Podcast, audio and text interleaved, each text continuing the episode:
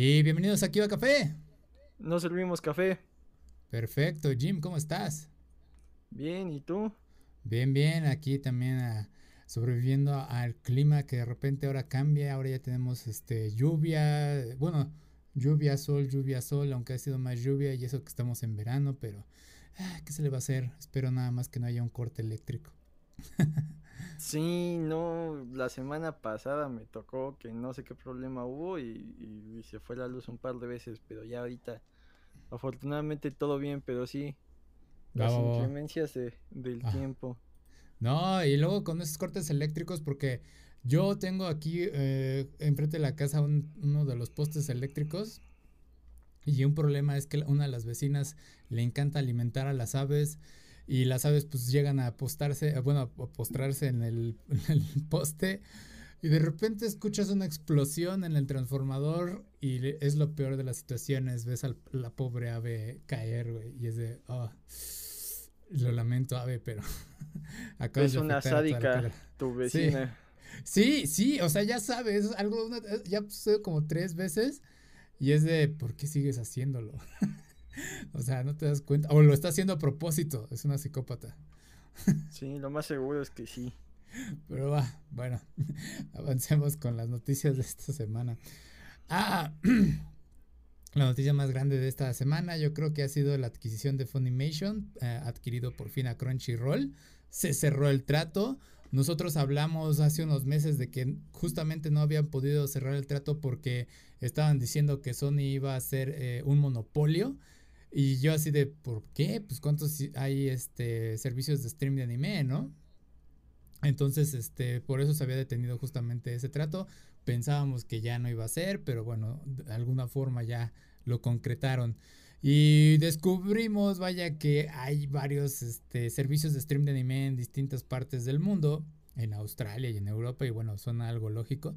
Pero bueno, ya también ah, ah, ya cayeron ante las manos de Sony lo cual también es como de wow, entonces ya entiendo la parte de por qué decían que un monopolio. Y bueno, ahora ya tienen Crunchyroll, pero lo más importante que están diciendo es que Crunchyroll les aporta un valor nuevo que no habían explorado ellos. Y si es cierto, Crunchyroll hace sus propios eventos, sus propios, este, ¿cómo se puede decir? Eh, Comic Cons, por así decirlo. Eh, este, convenciones, vaya. Y también están eh, metidos en la parte de videojuegos. Ahí esa parte no la tengo bien clara en lo que se han metido en esa parte Crunchyroll. Pero sí, es, es como que dicen, ok, tenemos que, explorar esto, ¿no? Entonces sí, Sony ya tiene control sobre casi casi todos los servicios de stream de anime eh, más grandes. No sé si vayan a terminar absorbiendo completamente a Crunchyroll, a la, decir, bueno, ya Crunchyroll desaparece y es Funimation, no lo creo por justamente estos valores que le están dando, este valor añadido. Eh, van a querer mantener las marcas separadas.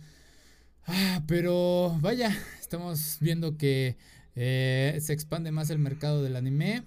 Y, pero por otro lado estamos viendo que no han tenido gran ganancia. He leído también noticias de que a parecer las ganancias del anime se han visto afectadas debido a la pandemia. Y es como que, what the fuck, ok. A pesar de que Mapa está explotando a sus artistas, pues está viendo eh, bajas, ¿no? ¿Qué opinas de todo esto, Jim?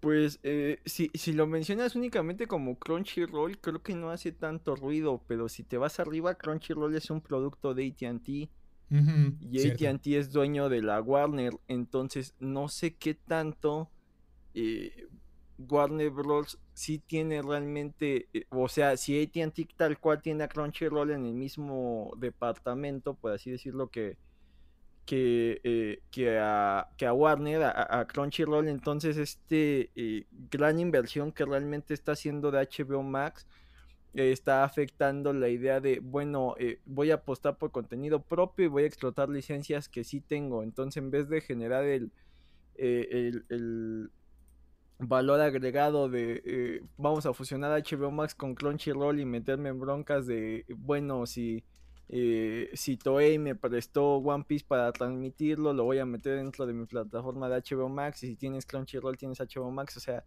no sé qué tanto va por ahí la decisión qué tanto sean eh, distintas ramas de una misma empresa o qué tanto AT&T realmente le mete mano a muchas cosas pero llega un momento en que parece que no le quiere invertir. O sea eh, sí tenía esto de Crunchyroll, pero parece que ya no quería gastar más en dinero en esto.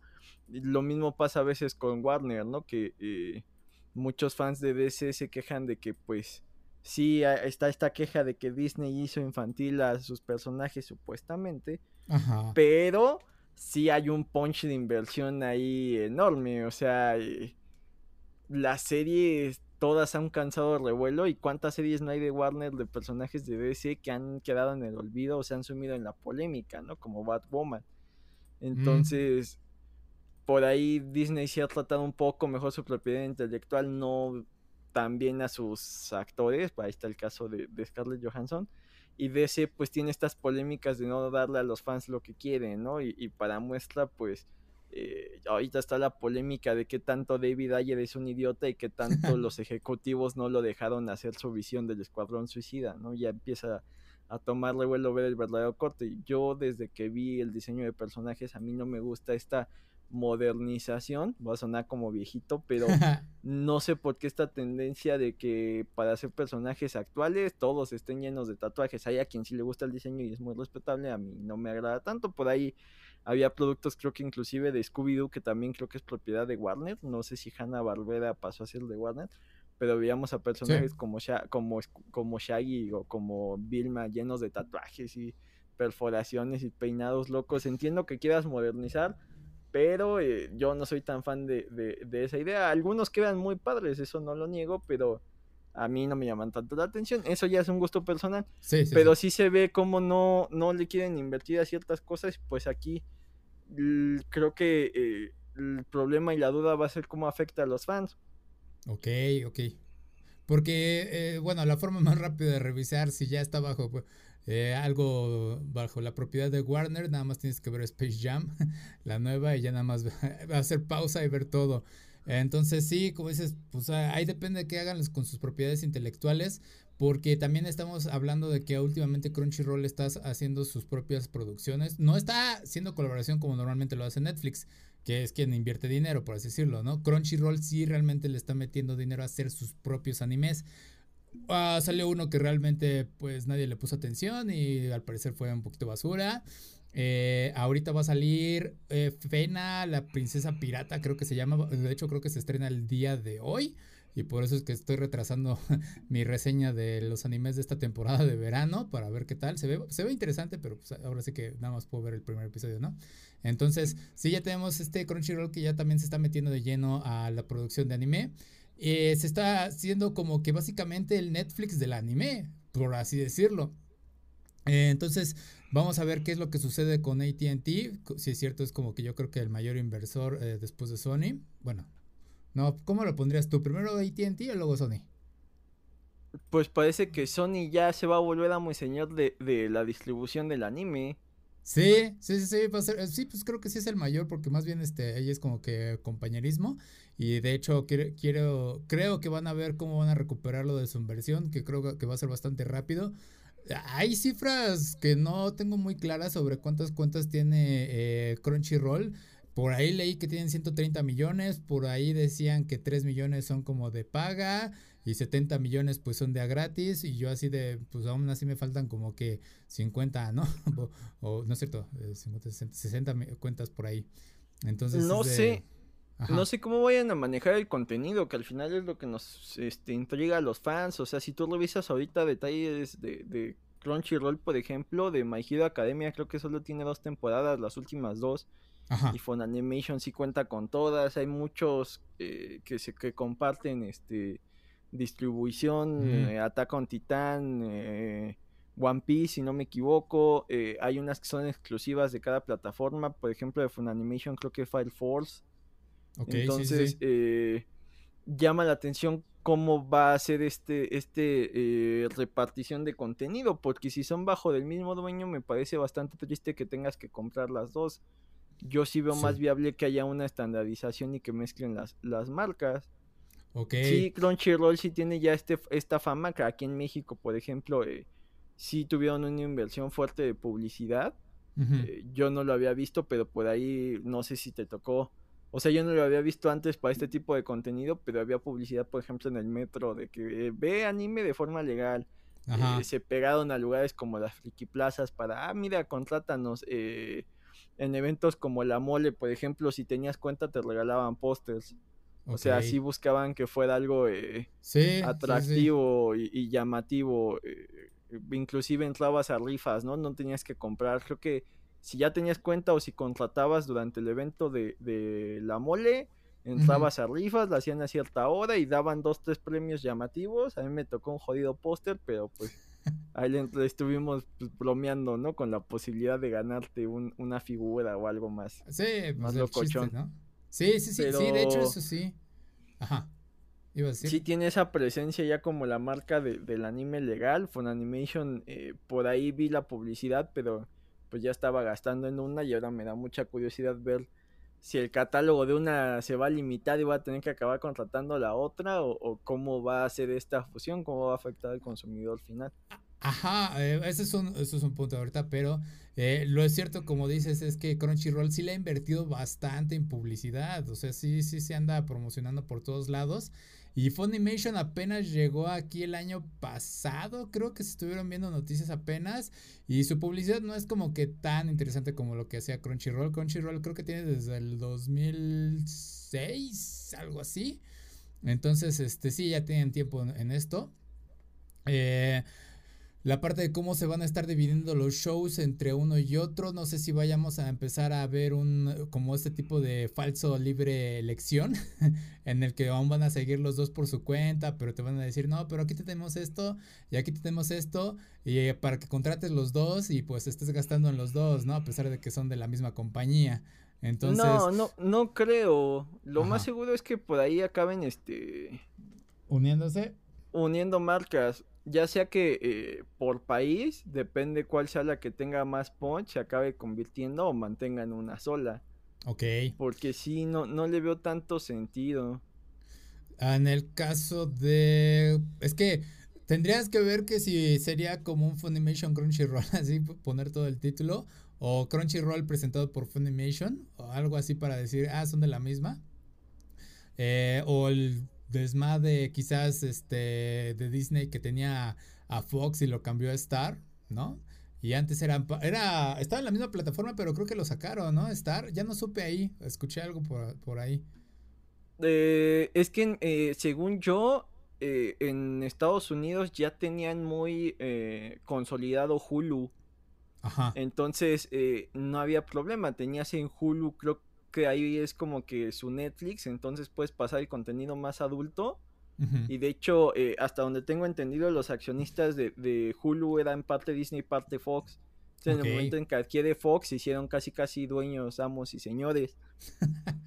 y ah, ya, oh, con eso, eh, todo el catálogo está disponible porque ya tenías esa marca Hulu y ahora la que tenías que contratar no era Disney Plus para contenido eh, que no estaba tan presente. Aquí en México pasó al revés. El contenido de Fox y de Disney estaba regado entre eh, Amazon y Netflix. En el momento en que Disney Plus dice, miren, este, pues ya salí a Estados Unidos, funcionó, ahora vengo a América, vean de Mandalorian, pues ahí vamos todos, ¿no? A contratar. ya cuando llegas el primer día y ves que solo hay últimas temporadas de, de, de Los Simpson, por ejemplo, pues dices, no, que iba a estar todo entonces, supuestamente eh, la marca con la que van a entrar es con Stars, pero salvo que te digan, vamos a estar en la misma interfaz de Disney Plus y le metes que es cuenta de adulto y, solo son 20 pesos extras, pues a lo mejor todos dicen, va, va, va, va, jalo. Pero si me dices, este, es otra cuenta y bajo otra aplicación y son 150 pesos al mes, pues la mayoría vamos a decir, ah, bueno, eh, pues creo que puedo seguir viendo Simpsonizados o los cortitos ahí en, en YouTube y ya, porque sí, ya, ya es mucho gasto de, distintas aplicaciones. Muchísimo. Y yo también lo comenté la vez que pasaba que comentamos la noticia eh, cuando comenzó. Que, güey, pues, estaría chido que PlayStation Plus te diera tu cuenta de Funimation o Crunchyroll, ¿no? Pero no creo que suceda porque ya ahorita ya sé que pues tienen los otros servicios de stream y no ha salido noticia de ello. Entonces, ah, eh, la otra parte que también hay que comentar es que últimamente también han salido muchísimos anuncios por parte de Funimation que está diciendo, vamos a traer el doblaje de Fire Force, vamos a traer el doblaje de My Hero Academia, vamos a traer el doblaje de tal, ¿no? Y ahorita ya también le está entrando la competencia de Crunchyroll de, de, decir, oye, en cuanto sale el episodio ya te lo traemos incluso con doblaje. Y digo, está muy bien por parte de, para la industria del doblaje, eh, es bastante buena esa, esa noticia. Digo, no estoy en contra de ello. Últimamente le ha agarrado cariño. Pero pues a ver qué, hasta dónde logramos ver eh, de dónde llega Sony con todo esto. Eh, entonces ahora ya vamos a ver quizás próximo Space Jam una, una pequeña cameo de animes. Quizás, no sé. Ahora ya todo el mundo está dividido entre Disney y Warner Bros. Es, algo... Cuando lo, te pones a pensarlo, es, tienes que tomar un lado y aún así quieren que sigas adquiriendo Pero... para cada cosa. Ajá. Pero creo que Sony se está convirtiendo en lo que en su momento fue DreamWorks. DreamWorks ya ves que eh, alzó la mano y le peleó a Disney, ¿no? El primer gran madrazo fue este Shrek. Por mm. ahí eh, Kung Fu Panda y Cómo entrenar a tu dragón fueron franquicias bastante redituables. Ahorita se ha desvanecido bastante. Pero Sony llegó con este con Into the Spider-Verse y dijo, miren lo que podemos hacer. Nos volvió locos a todos y ahorita con eh, la familia Mitchell contra las máquinas de Sony oh. otra vez diciéndote, mira todo el músculo que tenemos de, entretenimiento para toda la familia, entonces yo estoy bastante interesado en ver quién más, eh, a quién más jala Sony para, para sus nuevas creaciones, digo, por ahí está Spider-Man 2, eh, un nuevo universo, por ahí, esto sería el mismo universo, ya no sería uno nuevo, por ahí no sé si el equipo con el que se hizo lo de la familia Mitchell, creo que traía por ahí gente de Gravity Falls, no estoy muy seguro, ah, pero... No, sé. Eh, pues... Nada más sabía que traía parte del equipo de Spider-Man into the Spider-Verse. O sea, Ajá, ahí estaba la animación. Ajá. Por, por, ahí, pues Sony se empieza a convertir en una tercera fuerza. Eh, cuenta con una licencia que no es nada despreciable, que es la de Spidey. No sé qué tanto empiecen a, recabar por ahí licencias olvidadas o que no sé eh, eh, donde, hayan caído, ¿no? No sé, por ejemplo, Nickelodeon por ahí tenía bastantes propiedades intelectuales. Que el valiente que alce la mano y diga, ¿sabes que Esto lo vamos a hacer otra vez en grande y vamos a traer este grandes clásicos. Ajá. Pues, o sea, no sé, una nueva versión de Rugrats por ahí se estaba planteando. O sea, estamos en época de la nostalgia y de revivir franquicias. A veces sale bien, y a veces este los viejos enojados que no entienden cómo funciona el mundo pues te destruyen He-Man, ¿no? Digo, no le he visto, pero después de ver las reseñas pues nunca fui fan como para meterme en la polémica, pero ah. vamos, eh, así acaba pasando con, con, propiedades que ya existían, ¿no? Las reviven y las convierten en algo completamente nuevo que nuevas generaciones la aman o le, le echan otro clavo al ataúd. Depende de cómo lo adapten. Sí, sí, sí. Sí. Pues a ver, eh, la ventaja de que estén con Sony todos ellos es que pues tienen un trato más directo con todos los estudios de grabación porque obviamente Sony Japón, entonces es más fácil tener un intérprete dentro, ¿no? De la empresa y que te ayude a cerrar tratos y todo eso. Eh, también a la fuerza laboral y bla, bla, bla. Entonces, ah, vamos a estar pendiente a ver qué, qué sucede. Ah, sí, ya desecho la idea de que pues pueda haber en mi cuenta de PlayStation Plus la adquisición de de Crunchyroll que te den tu cuenta Crunchyroll, pero ah, quizás ATT, güey, con sus tratos con celulares, elige entretener una cuenta, no sé, Netflix y una Crunchyroll, ¿no? Pues no, pues ya la vendieron, ¿no? sí, sí, sí, sí. Bueno, entonces pasemos a la siguiente. Ah, no sé si te ha pasado a ti con lo, en Comics vs. Charros, pero a mí en Akiva Players ya me llegó un pequeño eh, reclamo de copyright y bueno, en mi caso por anime, obviamente. Y fue en el video de eh, Record of Ragnarok. Y sí, sí, sí, cuando vi el reporte dije, y vi el video dije, ok, sí, sí me manché y sí fue el momento que me dio flojera. Porque tengo una escena que dura, creo que 20, 30 segundos, creo, de, de pelea.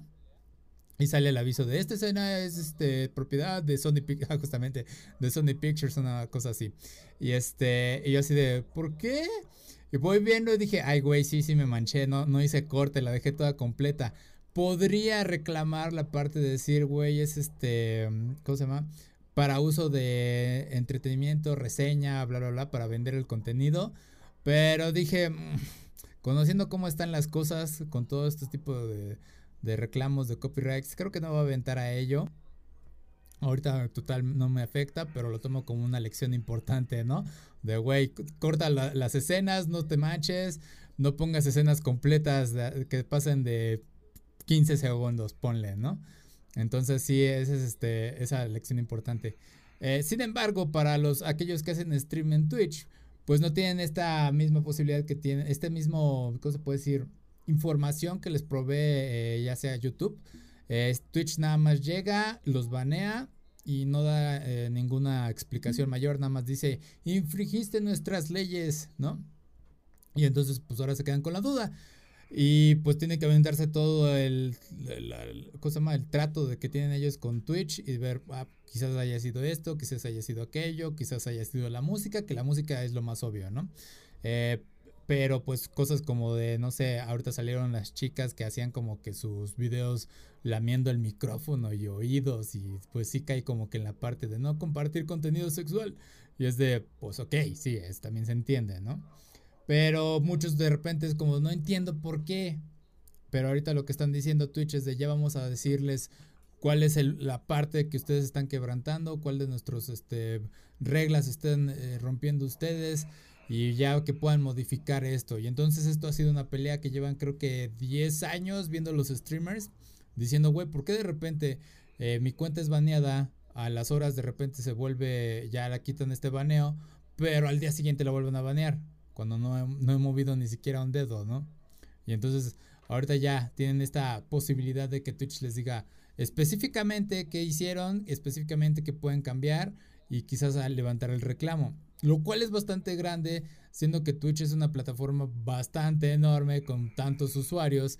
Y entonces ponerse a decir, güey, fue por esto, fue por aquello sí lo veo como una tarea titánica. En el caso de YouTube, pues tiene su bot, ¿no? Que en, mi caso con los de anime, pues obviamente examina y dice, ok, esto se ve que es este, parte de tal serie, ¿no? Por lo tanto, pues eh, tal estudio, pues te puede reclamar tu video y es de, ok, sí, lo entiendo, ¿no? Pero en cuanto a Twitch, pues el contenido es bastante variado. O sea, no solo los videojuegos, sino blogs personales, eh, la música, acciones, eh, o sea, acciones en específico, ¿no? Entonces yo creo que ahí también se pone con esta parte, se van a apoyar, yo creo que de los usuarios, ahorita pensándolo, los usuarios van a ser quienes digan, reporta este contenido, puedo tener algo tal, ¿no? Entonces sí, sí está interesante cómo funciona todo ello. Pero tú qué opinas de todo eso, Jim? Pues hasta donde yo he escuchado en, algunas entrevistas a, creadores como, como el famosísimo Auronplay, eh, Twitch sí les estaba dando mucho apoyo a ciertos creadores de contenido que básicamente son los que llevaron a la gente a, que se empezara a suscribir y ahí buscar a otros. Entonces, lo que él mencionaba es que eh, de, sus...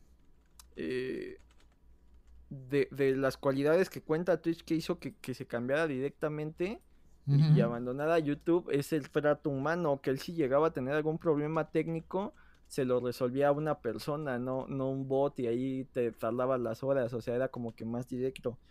Y, por lo que entiendo, eh, Twitch busca crear ese, ese tipo de comunidad, ¿no? O sea, apapachar un poco más al creador. YouTube eh, creo que pues ya eh, tiene ahí ciertas eh, medidas, pero creo que todas van en función del negocio, ¿no? Eh, si veo que, me están clavando mucho dinero en publicidad porque los videos infantiles eh, los niños los reproducen y los reproducen y los reproducen, pues ya todo YouTube Kids no va a generar revenue, ¿no? No, no voy a dar dinero por esto. Entonces empieza a hacer como que ciertos movimientos donde algunos creadores, pues supongo que eh, se empezaron a mover, ¿no? Hay gente que eh, está buscando, por ejemplo, que, que Spotify les, les dé dinero directo, ¿no? Eh, por ahí en Inglaterra y Estados Unidos creo que Amazon ya está dando la posibilidad de hacer algo similar a YouTube. Sube tu propio contenido, que por lo general creo que están haciendo podcast en, video, pero ya no es como que, eh, ah, bueno, tengas que serle Paramount y haces tu película y la subes y de ahí eh, yo te la compro y si la ven te doy dinero, ¿no? Ya, ya el usuario la puede subir y eso está bastante interesante. Por un lado, pues no hay un control de calidad, ¿no? Por otro lado, le das la, la, capacidad a los pequeños creadores de empezar a generar mucho dinero. YouTube en su momento creo que ese era el espíritu. eh, que el pequeño creador pudiera eh, generar cierto dinero cuando empezó a crecer la plataforma y cuando metió lo de la publicidad. Y ahora está bastante extraño, creo que por ahí eh, este mes o el mes anterior iba a empezar a, subir publicidad a, cualquier video sin importar si, si tenía este el partnership o no, o sea, te mandaba el aviso de que tú como creador acepta que ya voy a empezar a meter este, publicidad ya sea que, yo te esté pagando o que la publicidad pues solo gane yo el dinero, lo cual me parece bastante abusivo para, para los nuevos creadores. Por ahí Twitch no sé qué políticas tenga, pero esto de eh, como creador que ya te puedan empezar a donar dinero nada más casi casi configurando la cuenta, pues sí está bastante llamativo y creo que eso es, eh, no sé qué tan... Eh, qué tan restrictivo sea YouTube, sea Twitch en ese sentido para recibir el dinero y que con qué porcentaje se quede. YouTube con estos pretextos de los impuestos te queda, te quita casi como el 40% de lo que da el usuario. Ok. Entre, creo que pagas impuestos en Estados Unidos, impuesto aquí en México y aparte eh, lo que te, el porcentaje de YouTube. Entonces, de cada 10 dólares, yo creo que recibes, si recibes 6 es mucho. Ok, ok, ok, pues está, está interesante. Este, yo lo que había escuchado de la otra parte de que de repente no tienen apoyo, hay un, hay, o sea, no sé si es con base al número de seguidores o qué. Lo más seguro es que sí, mientras más seguidores tengas, pues más este, más dinero le generas a la plataforma y mejor te tratan. Pero es que, por ejemplo, yo también he visto algunos streams en los que, digamos que streamers del mismo nivel, por así decirlo, eh, pueden decir, yo es que yo me contacto con mi agente y él me ayuda a resolver los problemas, ¿no? Pero el otro dice, no, pues yo me contacto, perdón, y no tengo respuesta alguna. Y yo así de, ah, entonces a quién le creo, ¿no? Eh, y se vuelve un dilema de, pues, ¿es por suscriptores o es porque simplemente el tipo de agente? Porque también hay que pensar quiénes son los, que, los agentes, ¿no? ¿Cuántos agentes tiene Twitch a, a disposición? De decir, oye, pues, este, atiéneme, no sé, ¿Cuántos te gusta que atienda una gente? O sea, ¿100? No, muchos, ¿no? O sea, nada, tienen que ver el reporte. Eh, tendrían que estar enfocados a estar contestando, pues básicamente a lo mucho cada uno en 20 minutos, así como tipo banco, de que les hablas, este, ¿cuál es tu problema? Ah, es este, ok, voy a ver tu cuenta, ok, tienes esto, ok, este es tu reporte, ok, eh, vamos a limpiarlo, ah, bueno, ya, ya quedó resuelto, entonces ya, siguiente, contesta la llamada. Y es de, uff, como tipo call center sería la, la respuesta. Entonces, ah, bueno, quién sabe cómo Twitch le. Eh, sus sistemas está, está interesante, la parte de cómo también están ganando. bueno, bueno, al menos ya tienen una respuesta a los streamers sobre cómo responder ante ello, porque también la parte de la música queda pendiente. Y en ellos me acordé ahorita que no cubrimos esa noticia porque pues no había tiempo esa vez, pero eh, si no mal recuerdo, alguien se las ingenió para eh, unir como una pestaña de navegador a Twitch. En la que, por ejemplo, si un videojuego tiene música que pues obviamente cae dentro de las normas del CTA, pues iba a conectar a Spotify para darle ese esa escucha a Spotify, creo ese, bueno, generarle esa view, no sé cómo le dicen en Spotify, sí, creo que se escucha. Y entonces, este, de alguna forma, pues saltarse el sistema. Y a mí se me hizo interesante porque dije, ok, esa es una muy buena solución, ¿no? Que entonces eh, los videojuegos ahora incluyan esa lista, sus, no sé, su lista de Spotify. Y cuando un streamer esté conectado, pues conecte esa aplicación, ese add-on, creo, creo que sería lo apropiado, al navegador. Y ya eh, automáticamente le ayuda a salvar esa parte de la música, ¿no? Ya sin problemas ya se resuelve. Y digo, pues al fin y al cabo se logra la meta, ¿no? Que conecte yo creo que a los usuarios, a los que están viendo el stream, a Spotify, no sé. Es algo ahí complicado, pero pues es una respuesta, una solución que alguien tuvo que ingeniárselas.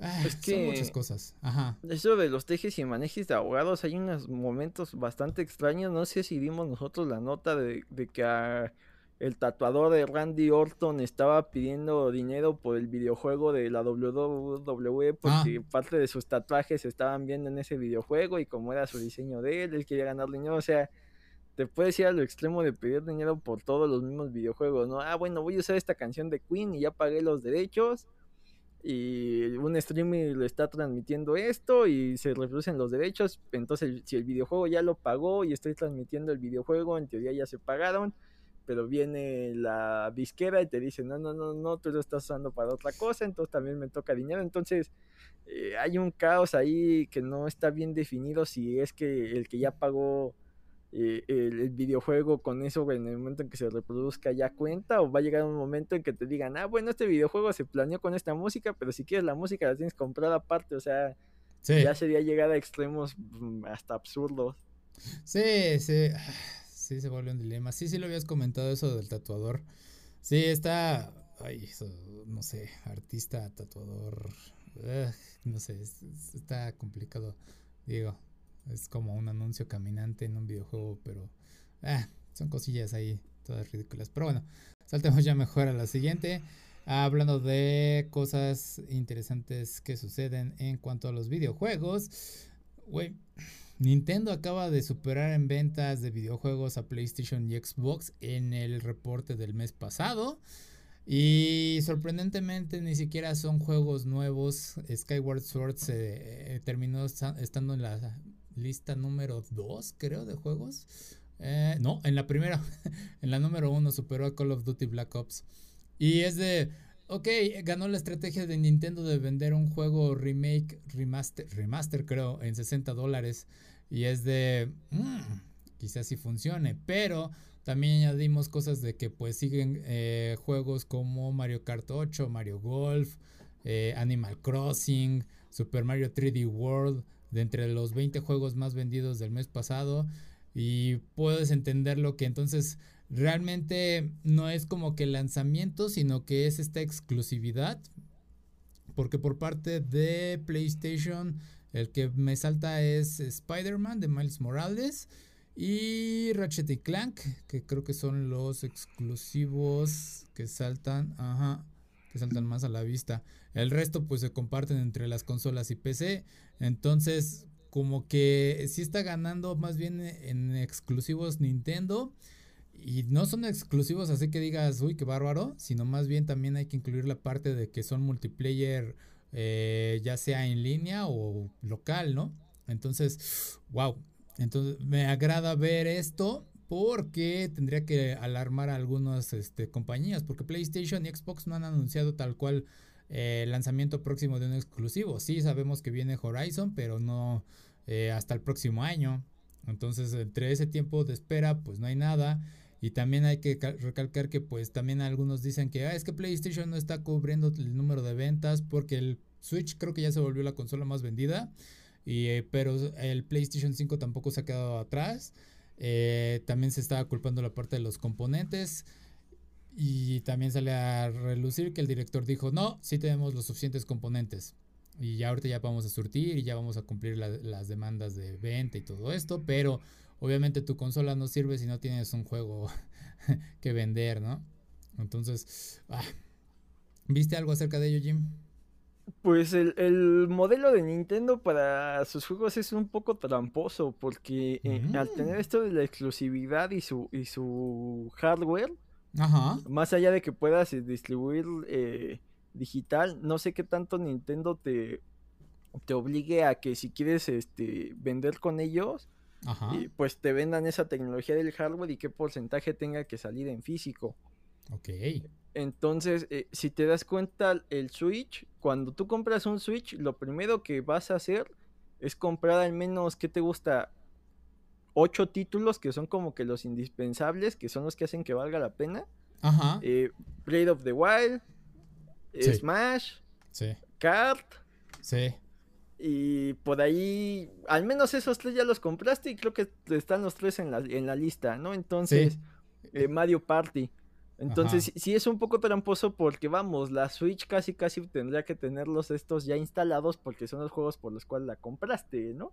Sí, básicamente. Bueno, y, siendo justos, eh, las exclusivas de, de, de eh, tal vez de PlayStation y de Xbox, eh, si las revisas, pues sí, ¿no? Son las que más venden, ¿no? Por ahí algún Halo, un Gears, Last of Us para, para Play, o sea, sí, también las exclusivas venden mucho, pero en Nintendo sus exclusivas son más exclusivas. Sí. O sea, por ahí tienes el Crash Team Racing, pero por más bueno que sea, pues el Mario Kart ya tiene cierta garantía, ¿no? Sí. Eh, el mismo Smash, ¿no? Por más que venga el de Nickelodeon, por más que estén los de la Shonen Jump, no, no tienen esa, ese bagaje de ya son ocho juegos de Smash.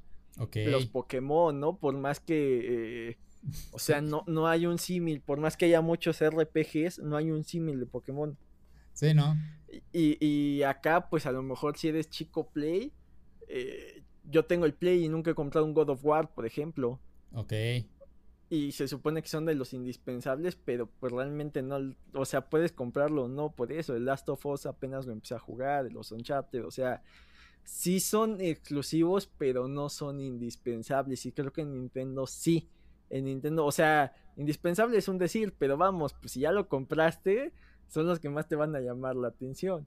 Es que ese es eh, exactamente, se ha diversificado y lanzado muchos títulos este y franquicias eh, a lo largo de los años Nintendo, porque obviamente dices Pokémon, ¿no? Pero ¿de qué Pokémon estamos hablando? Pues obviamente ahorita para el Nintendo Switch es el Sword and Shield, que también está en la lista. Eh, Animal Crossing también empezó desde el GameCube y sigue ahorita y pues también ya tiene un, este, una fanbase ahí muy sólida. Zelda es Zelda. Mario, nada más el título en cuántos juegos aparece. O sea, ya dijimos Mario Kart, Mario Golf, Mario Party, Mario 3D World, eh, Mario Odyssey. Entonces son muchísimos. Entonces sí, la mayoría de ellos ocupan eso. Y como dices, sí, se vuelven bastante eh, exclusivos porque pues no vas a ver un Mario de los tantos que mencionamos en un PlayStation. O sea, jamás. Por ello es que sigue vendiendo. Ahora yo también voy a añadir esa parte de que a pesar de que el Skyward Sword sea un remaster, pues sigue siendo más atractivo que todo el resto de los títulos que han salido.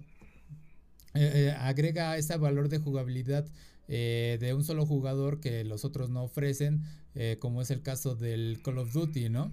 el caso de mm, Minecraft todavía sigue vendiendo. Monster Hunter Stories, por ejemplo, también acaba de ser lanzado y ese tiene un fanbase, un fanbase también bastante sólido. Sin embargo, el problema de los Monster Hunter es que su fanbase es como que bastante específico. Entonces, si decimos, como, bueno, lo hemos dicho muchas veces, ¿no? Nintendo es para niños. Ha capturado a muchos desde la infancia y sigue siendo un título bastante fácil para vender a los niños, el Zelda, a diferencia de Monster Hunter. Porque si pones Monster Hunter contra Pokémon, a pesar de que son monstruos, eh, sigue siendo más atractivo los Pokémones que los, los monstruos más, eh, eh, ¿cómo se puede decir? Maduros que ves en Monster Hunter. A pesar de que la temática del Monster Hunter Stories 2 es más infantil. Ajá. Es que, es que Nintendo abarca un, espectro muy amplio, o sea, como puedes jugar Smash para echar la reta y jugar un ratito, como hay competidores este, profesionales de Smash, o sea, abarca un abanico muy amplio. y, hay, y hay propuestas como el Monster Hunter que, vamos, o sea, al final supongamos que es un RPG, pero es más fácil que un niño entre a jugar Pokémon y un, un adulto llegue a jugar Pokémon y el niño tenga su aventura y los quiera atrapar a todas y la chingada, y el adulto se vuelva un experto en estadística y probabilidad intentando farmear el Pokémon más fuerte. Pero ya hiciste que los dos lo compraron. A que un niño llegue y quiere jugar Monster Hunter y le diga, no, es que tienes que eh, craftear esta arma y cazar este monstruo. Y que, ah, ¿sabes qué? Mejor me voy a, a ver a alguien jugar en Twitch este Fortnite, o sea, y, y, pues son distintos públicos, lo, que Nintendo ha hecho muy bien es que abarca a todos. Sí, muy bien, y sí, o sea, los juegos es para todas las edades, es como si fuera el Lego de, en las consolas, ¿no? Que tiene la etiqueta de este hasta los 99 años, algo así, ¿cuál era? Sí, algo así tiene para jugar de 1 a 99 años, no, no es cierto, uno no, porque se combinan las piezas, pero bueno, o sea, ese es el punto, entonces... Sí, no, no dudo esa supremacía. Digo que se han puesto muy letárgicos todos. Y también hay que sumar que. o sea, la pelea no nada más es este, este Nintendo, PlayStation, Xbox, porque el resto de los títulos, como digo, también entran en PC. O sea, Minecraft está en PC, ¿no? Eh, ¿Cuál otro aquí? Animal Crossing, el Tony Hawk, no sé si está en PC. Mortal Kombat, entonces sí tiene que estar en PC. Y Resident Evil también está en PC. Assassin's Creed Valhalla también está en PC. O sea, son, ya dije, 3, 4 títulos que están en esta lista y están en PC. Entonces, sí, la competencia eh, sí obviamente va a superar a las otras consolas este Nintendo. Ahora, lo que no tengo entendido en esa parte es que si están contando por unidades o por ganancias, porque pues obviamente hay una diferencia. Si hablamos por unidades, eh, pues sí diría es impresionante, pero si hablamos de ganancia, venta de dólares y demás, digo, ahí se sale a relucir pues la estrategia de venta de Nintendo, porque Nintendo no recorta sus gastos. Nuevamente, eh, Skyward Sword es un remaster, un remaster que están vendiendo a precio completo. Y puedes decir, no, no estoy criticando a la gente que, ay, es que pues yo lo quiero jugar porque yo no lo puedo jugar en su momento, o sea, no me critiques porque... Yo nunca lo acabé, güey. ok, ahorita. Y tengo miedo de que lo acabe comprando para acabarlo ahora sí, güey. Lo tengo por ahí. Lo compré para el Wii, lo estaba jugando en el Wii U, pero no lo he acabado, güey. Es que... y, y, lo... Y presiento que voy a acabar comprándolo para poderlo acabar porque es más fácil conectar el Switch y el Wii conecta los dos controles y la no, maldita sea. Exactamente, es que esa es la situación, ¿no? Entonces, ¿qué es más fácil? Que tú tienes el porque yo también tengo este problema con eh, ¿qué, juego es? Ay, güey, no me acuerdo. Tengo ahí el, Vita y creo que hay un juego que ya salió para la el Play 5, Play 4 que diga, perdón.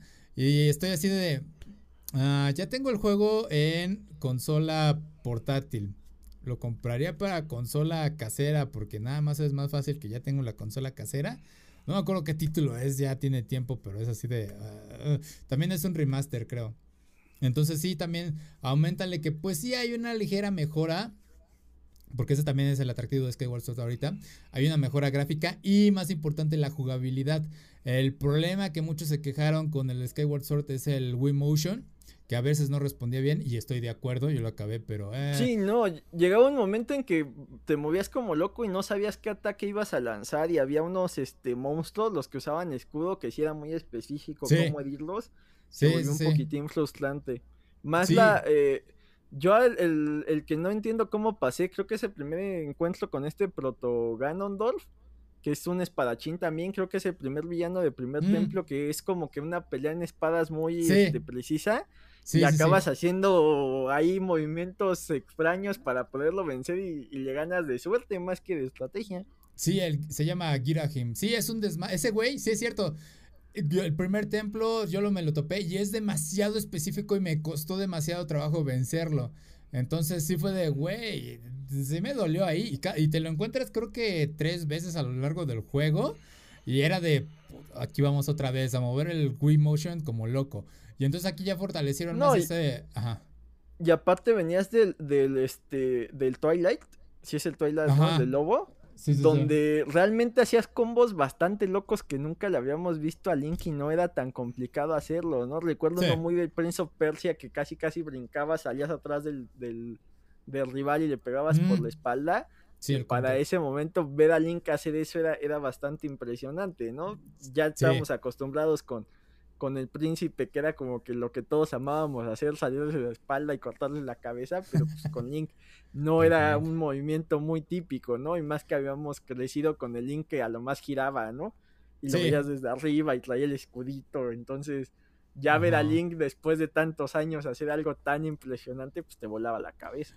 Ajá, y ahora, siguiendo con esa parte de Twilight Princess, el Twilight Princess para Wii, porque era juego del GameCube. En el Wii le implementaron parte de que pudieras hacer eh, algunos movimientos con el Wii Motion y hacerlo. Justamente el counter que dices eh, era, creo que defensa y mover, hacer un pequeño un giro con el Wii, el Wii Motion, ¿no? Y entonces era de, ah, ya salió el combo. Pero Skyward Sword se enfocó muchísimo en la precisión y eso terminó jugando en su contra. Fue de, ah, pues es que tenemos el Wii, tenemos que explotarlo. Y es de, em, no, te aceleraste mucho Nintendo. Y ahorita ya tenemos la tecnología del Switch, que ya sabemos que los Joy-Con son mucho más precisos y al parecer sí responden bien, pero lo bueno es que añadieron la parte de apoyarse con los joystick para hacer los, los movimientos. Nada más ahorita entra el problema de que el control de cámaras creo que es eh, el problema principal ahorita con un botón, no creo que tienes que hacer. Eh, no lo he visto bien esa parte, pero bueno. El chiste es que arreglaron la jugabilidad. Entonces sí, sí, sí es este ver como que ahorita sí se vuelve más interesante Skyward Sword para aquellos que no lo han jugado. Este, y pues ahora sí que no recriminarles nada, pero si es de, vuelvo a lo que estaba comenzando, era, son 60 dólares. Entonces, si estamos contando de que son 60 dólares por The Legend of Zelda, Mario Kart, que es un juego de Wii U, también 60 dólares, ¿no? Mario Golf, bueno, es un juego nuevo, pero realmente no es tan complicado como un Call of Duty, por así decirlo. A pesar de que los Call of Duty ya son algo genérico, eh, Mario Golf, pues, eh, ¿no? Eh, Marvel Spider-Man, ese ya está, es mucho más complicado. Pero Mario. Pero, pero siendo junto, pues siendo justos, es un juego más cortito que el primer Spider-Man. O sea, es más por el hype de Miles Morales y por lo bien que le hizo el juego anterior. Sería novedad si fuera un, juego nuevo. O sea, también llama la atención que es una secuela y que es más como un spin-off y que no es un juego con... Bueno, en teoría sí es un juego completo, pero yo lo sentí más cortito que el, que el de Peter.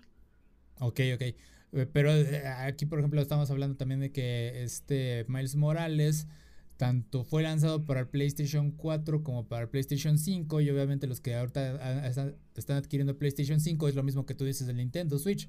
Si vas a adquirir un, PlayStation 5, vete por el exclusivo que es el Miles Morales. Y obviamente va a explotar mejor la consola que un Call of Duty. Aunque se quedó atrás de Call of Duty en este caso, ¿no? Eh, entonces sí, súmale todas esas ventas. Y aparte, digo, la jugabilidad de Legend of Zelda se vende por sí sola porque está otra franquicia que es de Neo The World Ends With You. Eh, para aquellos que no están familiarizados, es de Square Enix. El juego salió para el 10, el primero. Salió para el 10 en el 2007, creo algo así. Yo lo jugué. Tiene su encanto, pero el nuevo, que sería la secuela esta, el Neo, no vende tan chido, la verdad. No se ve tan interesante. O sea, se ve muy genérico a comparación de lo que puedes hacer en el 10, que el 10 sí también te decía explota bien la consola, tenías que estar ahí como loco presionando con la, con la tablet y, este, y haciendo rayas y todo eso para hacer movimientos. Entonces sí puedes entender cómo es Zelda básicamente, lo podría decir así, una comparación bastante burda eh, con Demon Souls. O sea, se vuelve ese juego de tercera persona aventura que va a enganchar a muchos. Entonces está fácil como ahí Nintendo le ganó en este mes a estas dos consolas. Y pues Nintendo es Nintendo, su eh, va como que pues ahora con esto te das cuenta de cómo se mantienen estables y cómo funciona bien su estrategia a largo plazo. Es una estrategia a largo plazo al fin y al cabo. Y pues cosa que tienen que pensar los demás porque realmente se vuelve una cosa de realmente necesitas unas gráficas de última generación para seguir vendiendo tus juegos o mejor enfócate en la jugabilidad y enfócate en crear unas franquicias estables, ¿no? Ah, es un dilema. Pues es un poco lo que mencionábamos, creo que la semana pasada, ¿no? Que por ahí eh, se ha democratizado esto y muchos se han enfocado más en, la, en lo divertido que en las gráficas. Y, vamos, puedes hacer gráficas muy bonitas sin tener que ser eh, eh, exactamente realistas, ¿no? Siempre mencionamos Cophead, que tiene unas gráficas hermosas sin necesidad de ser este 3D hiperrealista, ¿no? Eh, y tienes gráficas que son básicas, pero juegos que han funcionado horriblemente, ¿no? El Among Us es el, ejemplo, ¿no? Gráficas muy sencillas, pero el juego pues, fue un trancazo. Sí, sí, sí, sí, o sea, es... Y aparte, un fenómeno raro, ¿no? Porque tardó como un año en explotar, de, de, su salida a que se volviera viral tardó bastante, ¿no? Exactamente, y pues, nuevamente, Mario Kart 8 ya cuántos años tiene, tiene yo creo que 6, 7. Y ahí sigue siendo un putazo. Smash Bros, bueno, ese se ha construido a lo largo de los años, pero ah, entonces ah, son cosas ahí que dices, ok, lento, pero seguro. no, y ah, aparte el Smash, eh, sí, ese de los que más vende, pero ¿cuántos no pagarán el pase mensual para cada que salen personajes y este embrollo, no? O sea, no, no, es, no es lo mismo un Fortnite que, que, estés pagando mensual, pero te salió gratis al principio y lo puedes jugar gratis. El Smash, mínimo compraste la copia. Y si quieres a Ryu, métele más vado. Y si quieres a Terry, métele más vado. Si quieres a Cloud, métele más vado. O sea. Ah, sí. Y, y, y ya, con eso podemos saltar a la siguiente nota. Porque ¿quién no está figurando en, esta, en estas cosas? Y ya creo que ya entendí. Sí, están midiendo el dinero eh, quien no figura en esta lista de juegos más vendidos en, el mes es obviamente Fortnite, porque Fortnite es gratis, pero ya conocemos el modelo de negocio de Fortnite. Y hay dos cosas ahí que salieron. Una vamos a darnos con el más simple, que es Superman. Salió Superman.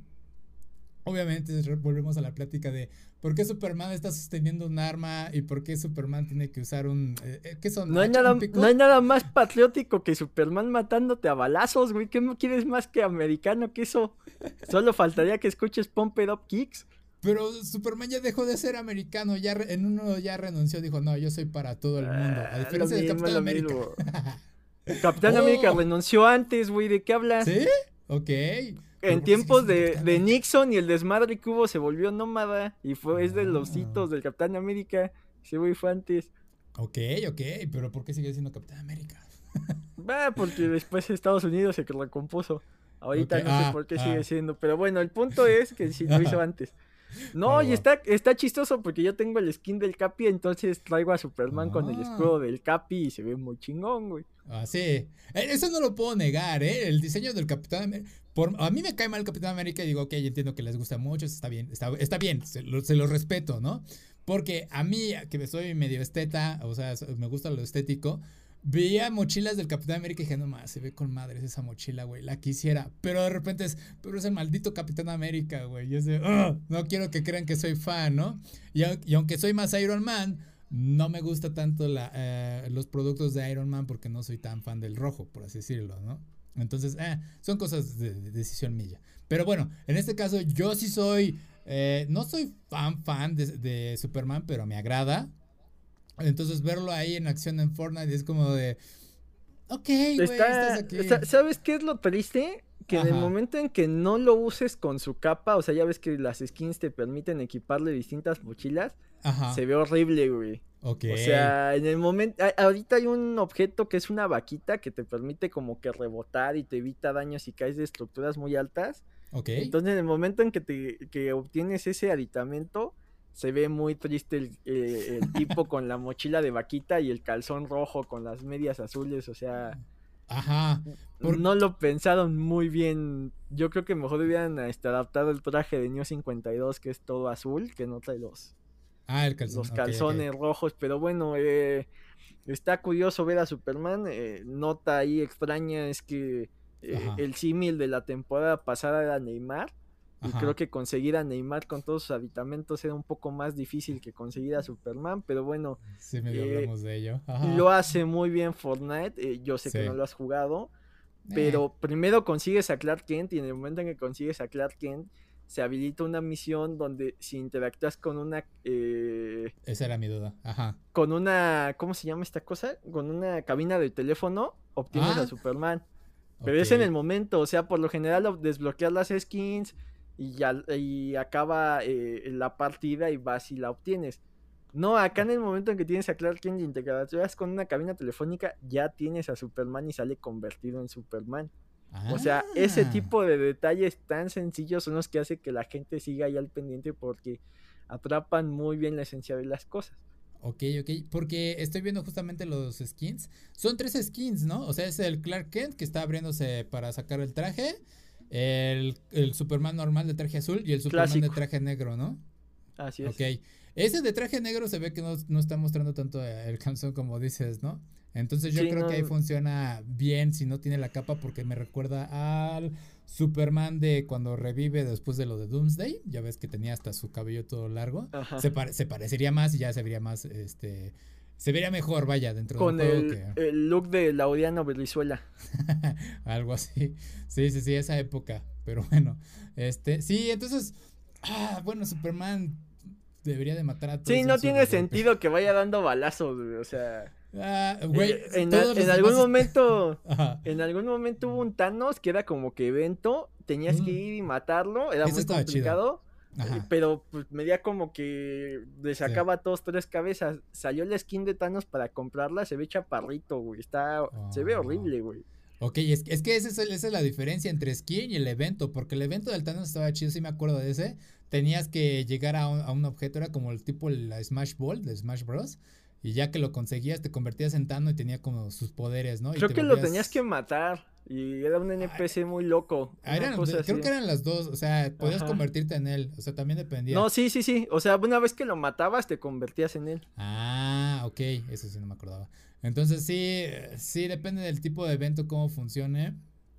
Pero sí, se ve, bueno, al fin y al cabo, se ve bien, la verdad, el modelo de Superman, la verdad sí me gustó. Eh, está chistoso y, te digo que, probablemente por ahí eh, no sé qué tan involucrado estén en los eventos del cómic. El primero fue un crossover netamente con, con Batman.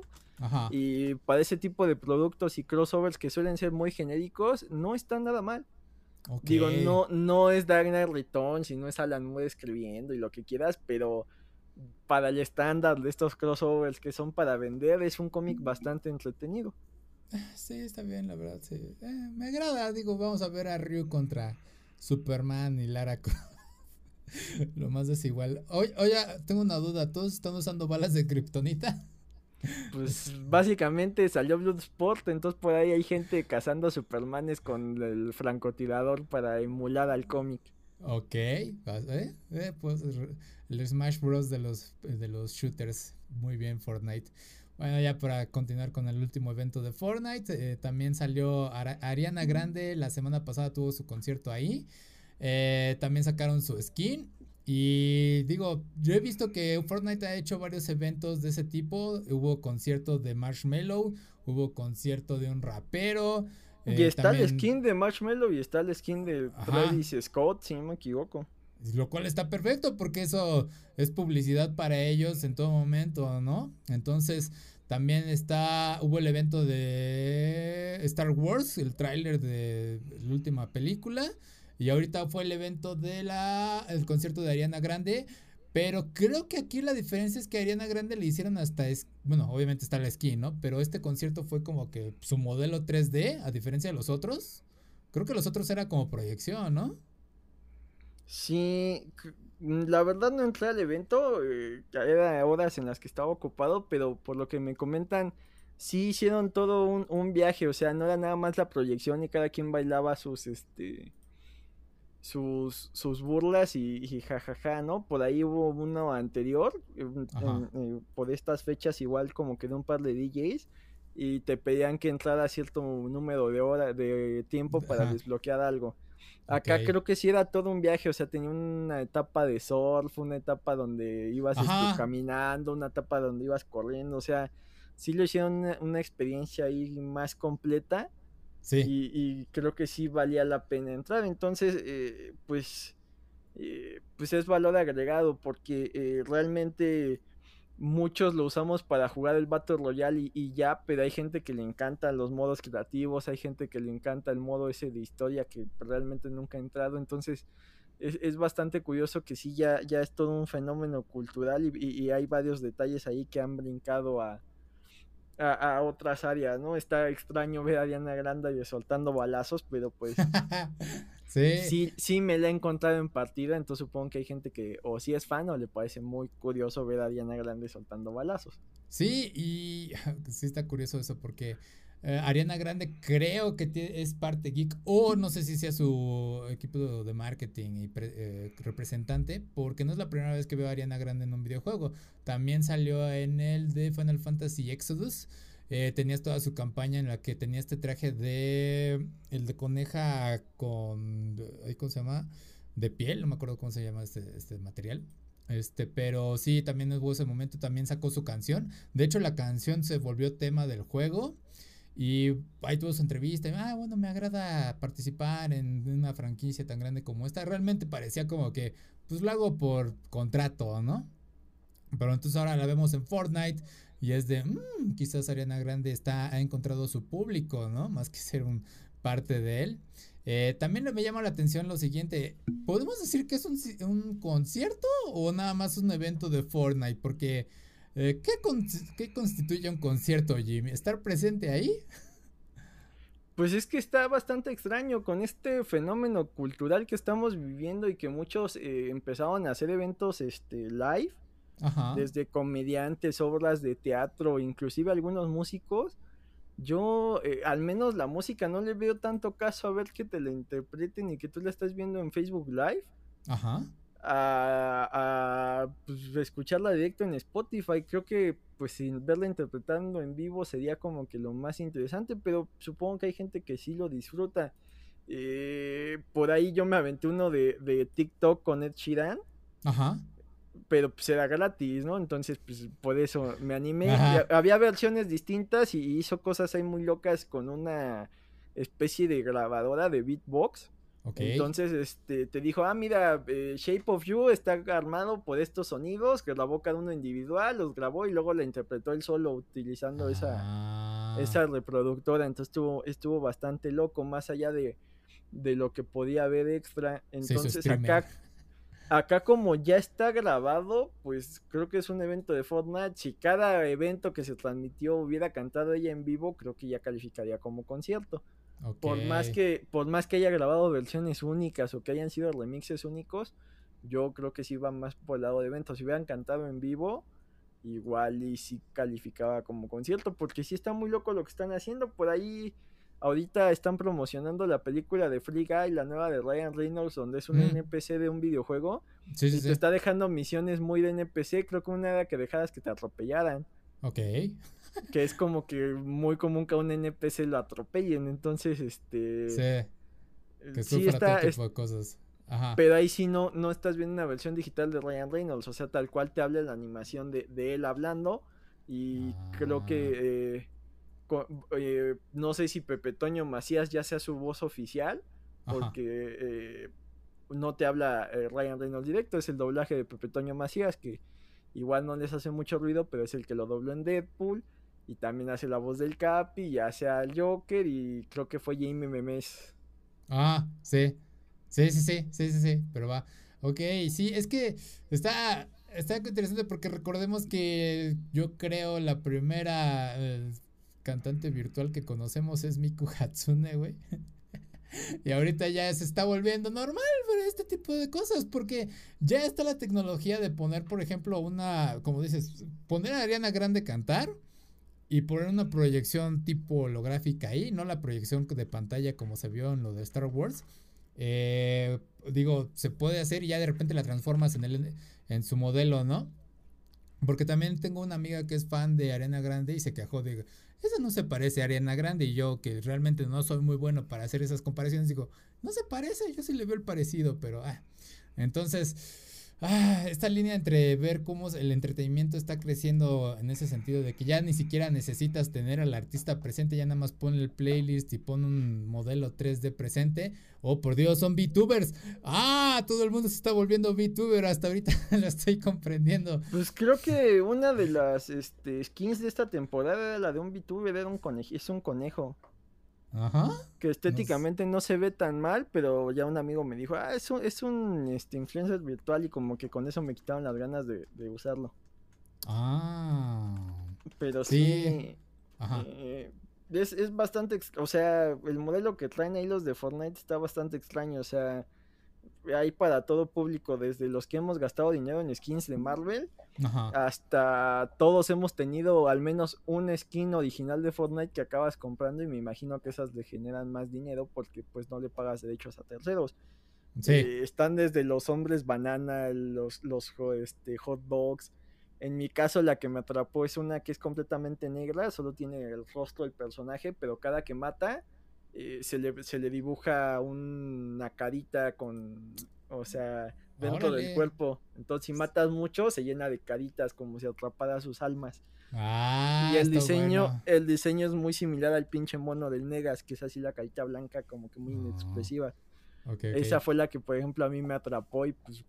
Y, y más triste porque cuando la adquirí, como que estaba bugueada ya un mes después ya sí se veían las caritas dentro del personaje, pero antes me mataba y no, no se reflejaba nada. Ok, nada, era un mono negro. Sí. Ok, un personaje en todo negro. Sí, es que ese es el punto, ¿no? O sea, el chiste de traer a Ariana Grande es de jalar a ese público de sus fans, decir, ah, mira, Ariana Grande está, puedes usarla.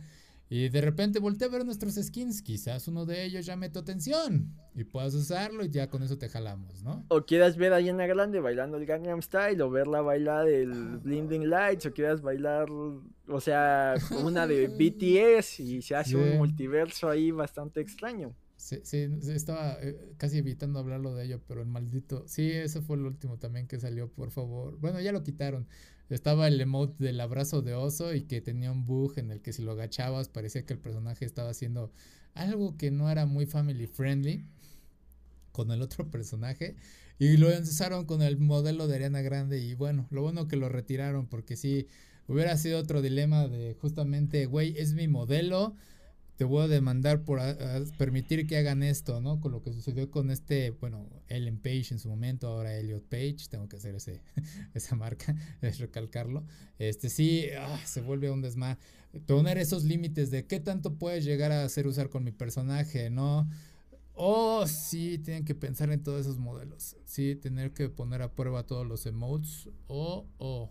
Sí, se vuelve un dilema de hasta qué pueden permitirle a los, a los usuarios hacer con tu personaje. O simplemente, ¿qué crees? No puedes usar estos emotes con este, este skin, ¿no? Yo creo que sería lo más adecuado. O no sé. Ah, pero bueno, Jim, tú eres... Sí, es que cada que sale algo nuevo, todas las variables que, que mueven, pero por lo visto el equipo de Fortnite siempre anda muy al tiro y de repente deshabilita cosas o tiene esas quejas de los jugadores competitivos de, ay, es que esto que salió está muy roto, bueno, lo vamos a dejar solo en casual. es también un mundillo ahí como todo, ¿no? Pues tiene sus fans. Pues eh, recalcitrantes y tóxicos y, gente que pues nada más disfruta dispararle a personajes conocidos. Sí, oh, oh, puedo matar al Capitán América cuantas veces quiera. ok, bueno, ya para terminar, Jim, ¿dónde te pueden encontrar? En Twitter como Jim Dosky, busquen los contenidos de Comics vs. Charros. Perfecto, a mí me pueden encontrar como Akiva Players en Facebook, Twitter, Instagram y YouTube. Y último aviso, eh, eh, pueden encontrar todo el stream de Akiva Café en su propio canal de YouTube, en Akiva Café. Y también ahí van a salir los expresos para estar moviendo poco a poco el contenido ahí. Y pues lo pueden encontrar más fácil, ¿va? Entonces, eso es todo por esta semana. Gracias por vernos. Nos estamos viendo para la próxima. Se cuidan. Vale, bye. Cuídense.